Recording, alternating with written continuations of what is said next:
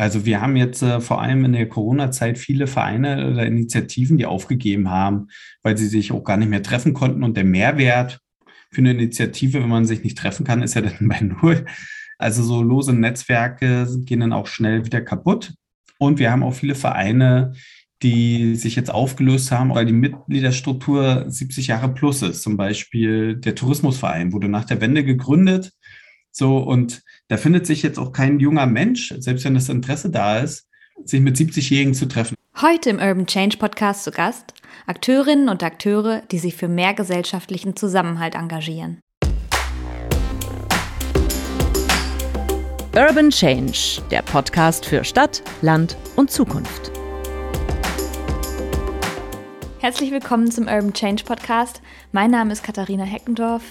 Und Anfang September habe ich ja mit meinen Kolleginnen von der Zeitstiftung das Überland-Festival in Görlitz besucht. Und dort habe ich viele Menschen getroffen, die sich für Begegnungen im ländlichen Raum stark machen. Und daraus hat sich diese Folge entwickelt. Diese Menschen erschaffen Räume im buchstäblichen und im übertragenen Sinne, an denen Menschen aus Stadt und Land, wo jung und alt, Menschen verschiedenster politischer Couleur zusammenkommen können, um in Gemeinschaft etwas zu erleben oder zu erschaffen. Ich musste während der Gespräche oft an die Soziologin Claudia Neu aus Podcast Folge 15 denken. Sie plädiert ja dafür, dass soziale Orte, also die Kneipe, der Tante Emma Laden oder der Turnverein, das Auseinanderdriften der Gesellschaft stoppen können, weil Menschen wieder miteinander ins Gespräch kommen. In dieser Folge lernt ihr Menschen kennen, die solche Begegnungsorte schaffen. Wir sprechen darüber, was sie motiviert und was es braucht, damit sich solche Orte langfristig etablieren. Die Gespräche sind überwiegend auf dem Festival aufgenommen und das hört ihr manchmal auch. Da ist ab und zu vielleicht mal ein bisschen Musik im Hintergrund oder das Rauschen des Windes.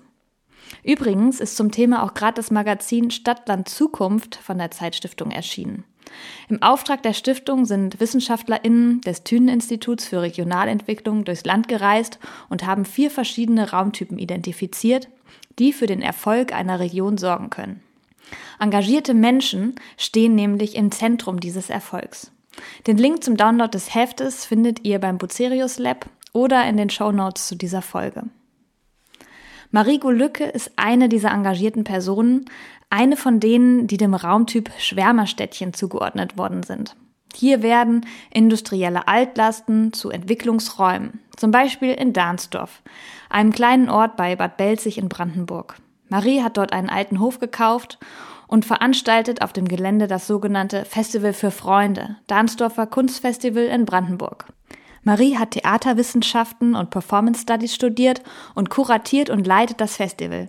Marie, was ist das Festival für Freunde denn eigentlich? Das ist ein Kunst- und Kulturfestival im Landkreis Potsdam-Mittelmark in Brandenburg und ähm, es ist ein Gen genreübergreifendes ähm, Festival. Und wir haben so 400 Besucher, haben 2013 angefangen und bei uns ähm, mischen sich mittlerweile ganz gut Land- und Stadtbewohner und aber auch KünstlerInnen, die dort auftreten. Ich glaube schon, dass wir mittlerweile einen sozialen Ort auch dort geschaffen haben. Das Festival hat sich halt organisch entwickelt über die letzten Jahre. Wir haben mit 30 Leuten angefangen, jetzt sind wir so bei 400. Aber es ist auf jeden Fall ein sozialer Ort und ein Ort auch sozusagen der Begegnung, die man sonst vielleicht nicht hat, weil wir irgendwie 50 Prozent aus der Stadt haben, also Besucher, und 50 Prozent eben vom Land. Und ähm, also wir hatten schon total viele schöne Begegnungen gehabt zwischen Menschen, die sich sonst vielleicht nie kennengelernt hätten.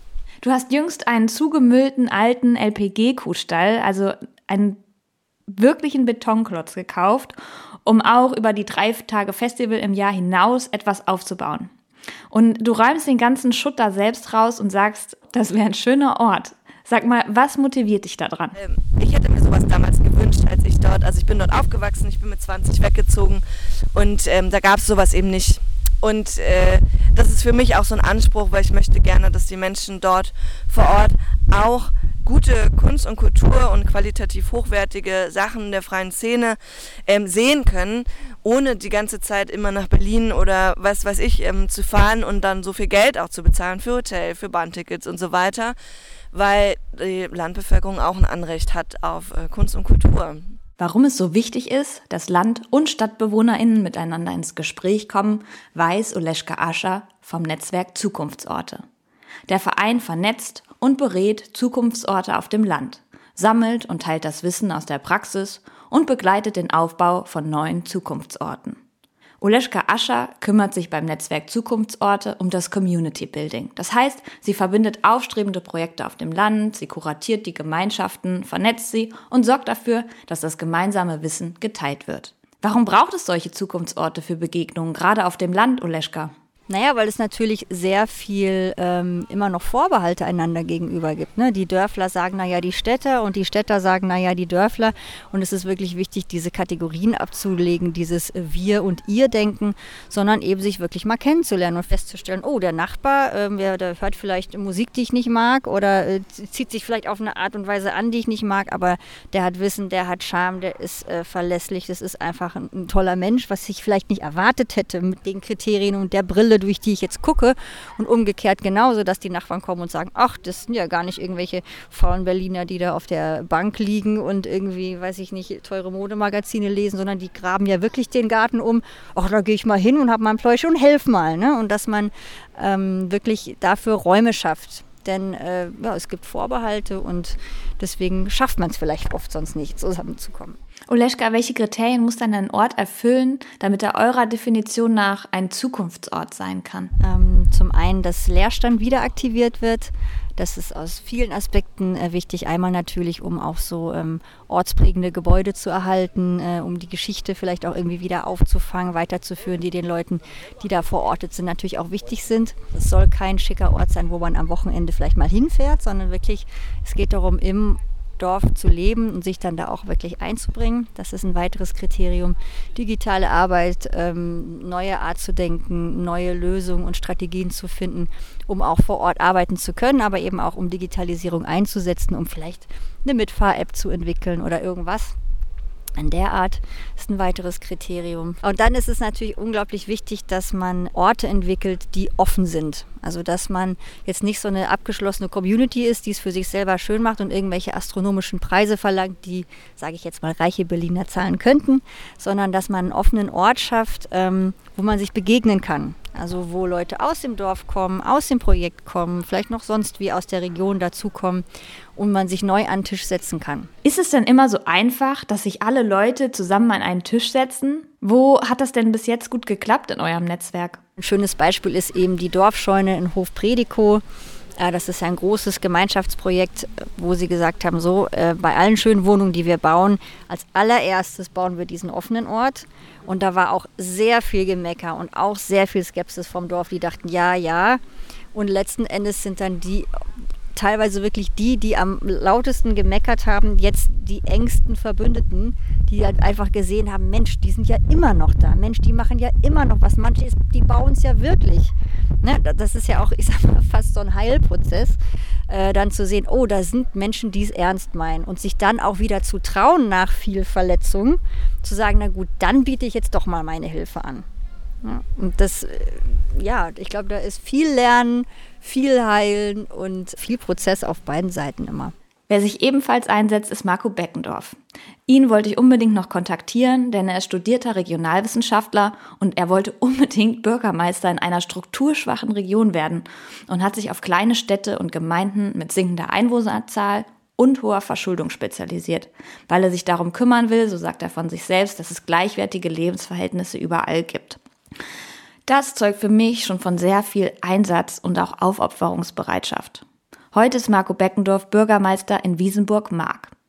Aufmerksamen HörerInnen sagt dieser Ort wahrscheinlich was. Da entsteht nämlich auch das Co-Dorf, von dem Frederik Fischer in Folge 4 schon erzählt hat. Marco Beckendorf, welche Herausforderungen gibt es denn in Wiesenburg?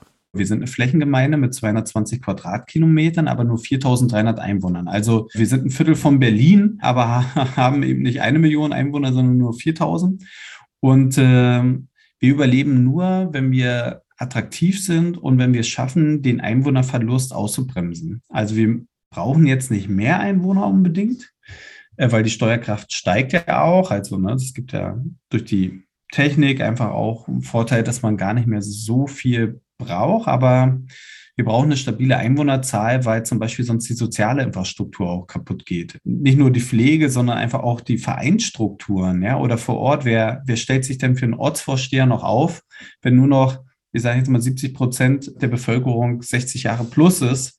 Die haben auch andere Vorstellungen in ihrem Leben. Und die jungen Leute sagen, ich muss so viel zur Arbeit fahren, ich kann so ein Ehrenamt nicht leisten. Also wir müssen es schaffen, die Einwohnerzahl zu stabilisieren. Und dafür brauchen wir alles. Und wie kann man dann dazu motivieren, dass die Menschen vielleicht doch den Ortsversteher machen oder die Kassenwertin im Verein? Also erstmal muss man sagen, wir schaffen es ja gerade eben nicht.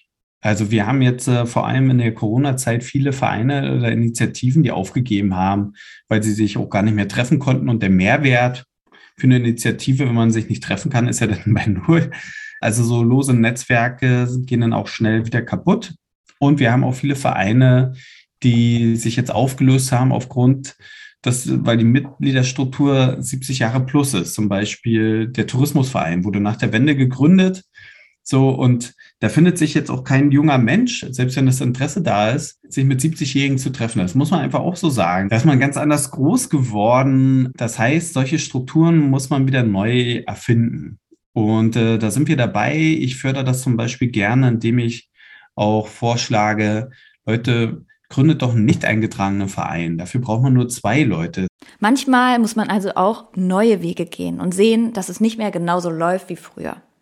Manchmal geht es dabei auch nur um sowas vermeintlich Banales wie einen Ort, an dem man zusammenkommen kann und an dem man vielleicht sogar nur in Anführungszeichen zusammen feiern kann. Sowas fördert auch die Deutsche Stiftung für Engagement und Ehrenamt. Das ist eine Stiftung des Bundes, die das Ziel hat, ehrenamtliches und bürgerschaftliches Engagement zu fördern. Hans Feldbauer ist dort Referent im Bereich Strukturstärkung und ist an der Schnittstelle zwischen Engagement, Demokratie und ländlicher Entwicklung tätig. Hans, warum sind solche Begegnungsorte so wichtig? wegen der Begegnung, also wegen des Zusammentreffens mit anderen Leuten, die ich vielleicht nicht kenne, die vielleicht andere Meinungen haben als ich zu bestimmten Sachen. Ja, aber wir lernen uns gegenseitig kennen und äh, fördern so eben das soziale Miteinander bei uns vor Ort, äh, entwickeln Verständnis füreinander und vielleicht auch Ideen, was wir zusammen machen können, wenn wir uns nicht vorher schon kannten und die Ideen hatten. Und Vereine sind da gerade auch deshalb als Begegnungsorte total wichtig, weil ich gehe ja wegen einem bestimmten Thema hin weil ich zum Beispiel gerne Schach spiele, weil ich gerne tanze, also was auch immer das Thema des Vereins ist.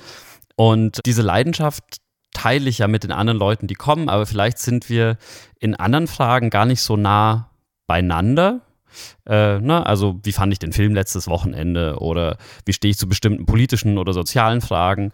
Vielleicht sind wir auch näher beieinander, aber wir kennen uns einfach noch nicht. Aber wir, wir sind eben alle da, wir entwickeln Verständnis füreinander, wir gehen da regelmäßig hin und tauschen uns aus und äh, kommen so vielleicht auch, also nicht nur zu einem Verständnis und zu einem netteren Miteinander, sondern auch zu Ideen, was wir zusammen mal machen könnten, wie wir bestimmte Sachen vielleicht verändern wollen, wenn wir in eine ähnliche Richtung zielen. Und wenn jetzt Orte wegfallen, wie zum Beispiel Kneipen oder Cafés, die total offen sind, werden Vereine mit der Funktion eben nochmal wichtiger als vorher. Und deswegen ist es halt auch zentral, dass wir gucken, okay, wo können wir den Erhalt von was Alpen unterstützen oder wo können wir unterstützen, dass was Neues aufgebaut wird mit dieser Funktion. Hast du ein Beispiel aus eurer Arbeit, wo das besonders gut klappt? Ja, gibt's äh, das Netzwerk in Niederwerbe Scheid in Hessen. Das bringt nämlich nicht nur verschiedene Player zusammen, also da sind verschiedene Vereine mit im, im Boot, ist die Zivilgesellschaft mit dabei, aber eben auch Behörden, die Kommunalverwaltung ist dabei und auch der Landkreis. Und es kommen eben nicht nur verschiedene Institutionen und, und Organisationen aus den Dörfern zusammen, sondern es geht auch über die kommunalen Grenzen hinweg. Also Niederwerbe ist ein Ort, der gehört zu einer Verwaltungseinheit und Scheid gehört zu einer anderen Verwaltungseinheit. Historisch gehören die zwei Dörfer zwar zusammen, aber wurden dann im äh, Laufe der Zeit getrennt. Und das Netzwerk äh, versucht jetzt eben über Kontakt über die Institutionen und über die Vereine Menschen zusammenzubringen, über Projekte, über Aktionen und dann natürlich auch die Dörfer zusammenzubringen. Also denken so schon im größeren Maßstab. Zusatz noch zu dem, was das Netzwerk macht. Die Aktiven im Netzwerk möchten eben Menschen innerhalb und außerhalb der Vereinsstrukturen in den beiden Dörfern motivieren, sich ehrenamtlich oder auch kommunalpolitisch zu engagieren und daneben eben auch anregen, dass Vereine mehr zusammenarbeiten. Und so kommen eben Menschen zusammen, es kommen Vereine zusammen, es kommen die Dörfer näher zusammen, noch näher zusammen. So entstehen Begegnungsorte. Es funktioniert dort total gut. Ihr arbeitet mit vielen Initiativen teilweise über Jahre zusammen.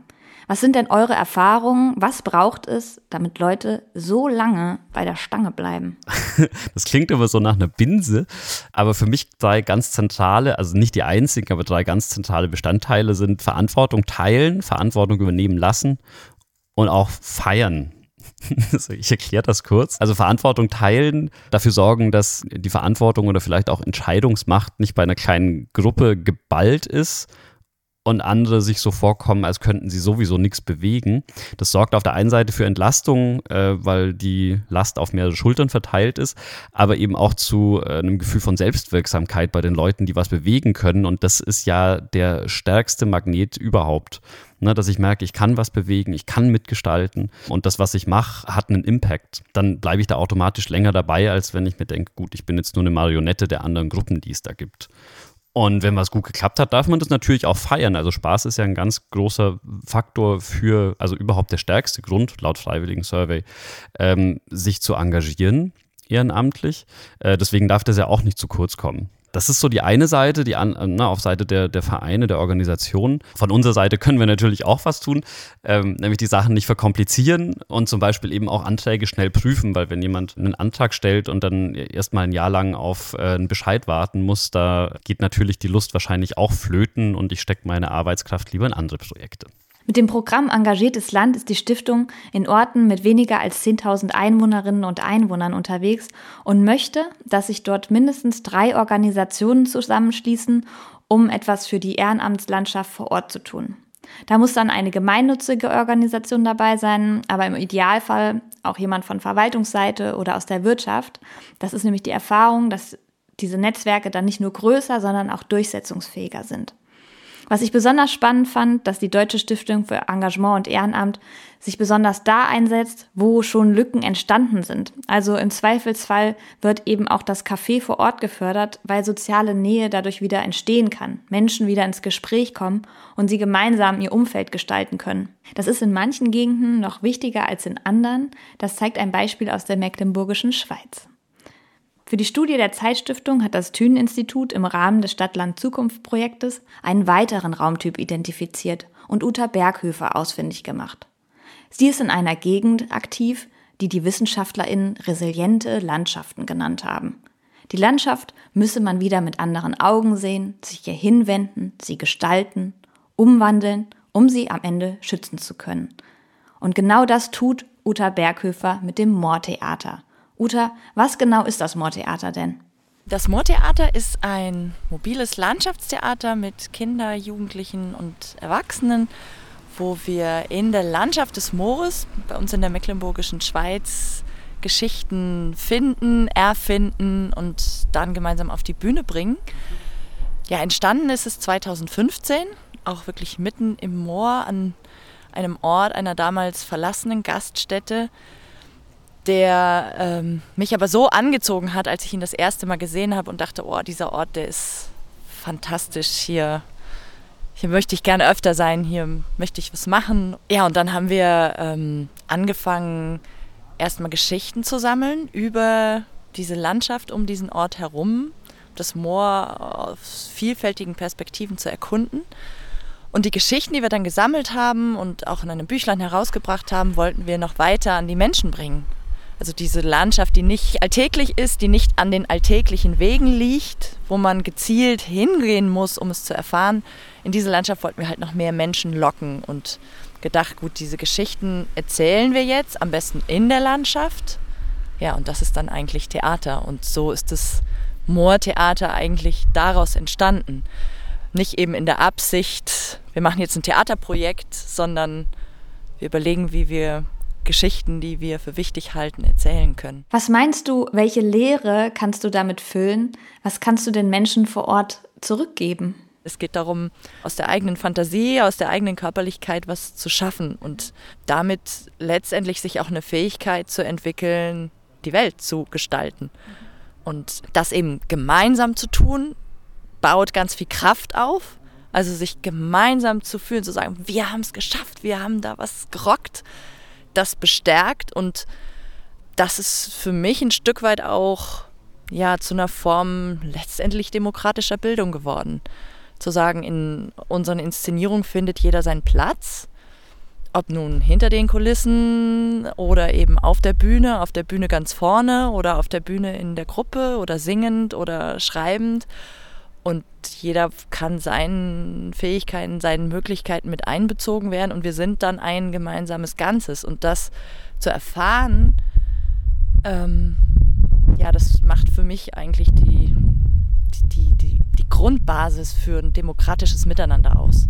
All diese Beispiele aus dem Großen und Kleinen zeigen, wie essentiell Engagement gerade für strukturschwache Regionen ist, damit Menschen dort weiter miteinander im Gespräch bleiben oder wieder neu ins Gespräch kommen.